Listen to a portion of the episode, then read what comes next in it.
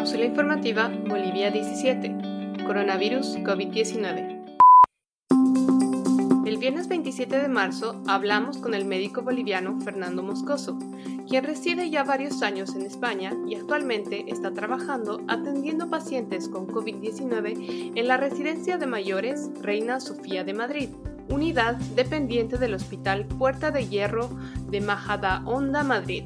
Acá te presentamos un extracto de su entrevista que nos ayudará a conocer las distintas medidas de tratamiento que se están usando en España y en el mundo, así como también los riesgos que corremos con la automedicación.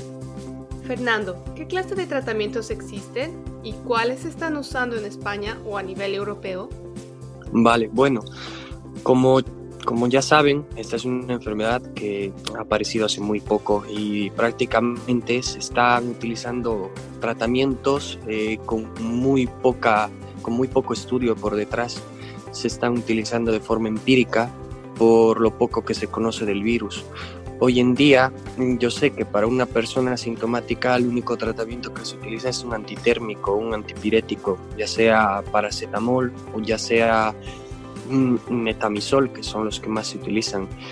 En personas que ya tienen sintomatología más moderada o, tal vez severa, personas que tengan que ser eh, ingresadas, se está utilizando un antimalárico, que es la hidroxicloroquina, que por el mecanismo de acción de este fármaco se ve que evita que eh, el virus pueda ingresar a la célula y replicarse.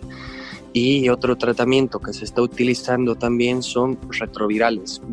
Se está probando con muchos de ellos para evitar la replicación viral intracelular y así no se den cuadros tan graves como, como se, se ha visto. Eh, se, está, se está echando mano también de antibióticos porque se ha visto que el virus provoca que haya acúmulo de secreciones en vías respiratorias y además inmunodeprime a las personas.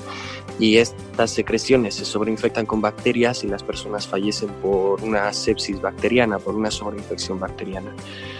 Hay muchos estudios hoy en día, hay mucho, muchos otros tratamientos que están, para, eh, están intentando eh, empezar a usarlos, pero todavía no tienen nada, nada que sea de una sola línea, algo que esté protocolizado.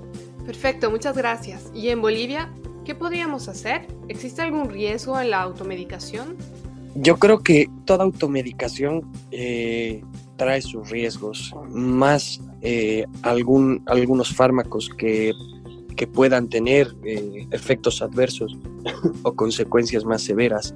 Hay fármacos que sí están aprobados para autoadministración, como el paracetamol o fármacos de esa línea, que sí el riesgo es muy bajo en realidad de que puedan tener efectos adversos, pero todos los demás, yo creo que lo mejor que puede hacer una persona es preguntar a, un, a personal sanitario porque eh, tienen que tomar en cuenta también las enfermedades que pueda tener la persona para, para automedicarse.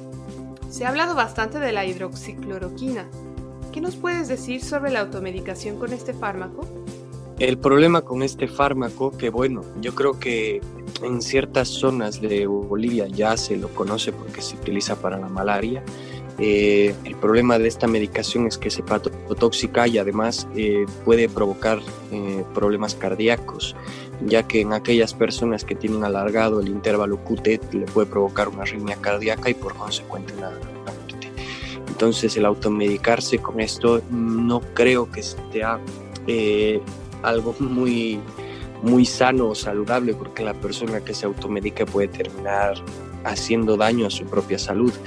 Eh, mm, es un fármaco que eh, está en prueba todavía porque se está viendo realmente si el, resultado que tiene es bueno o no, si realmente ayuda con el virus.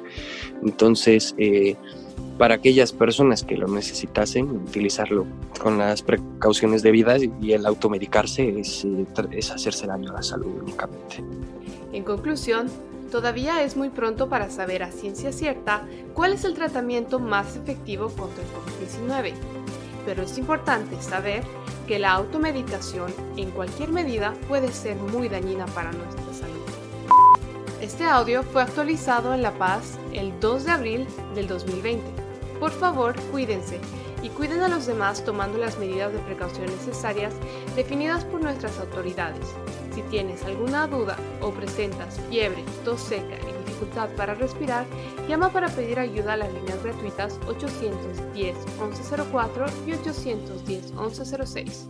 Si tienes más de 65 años y necesitas ayuda para abastecerte de alimentos o comprar medicinas, llama al 810 1005.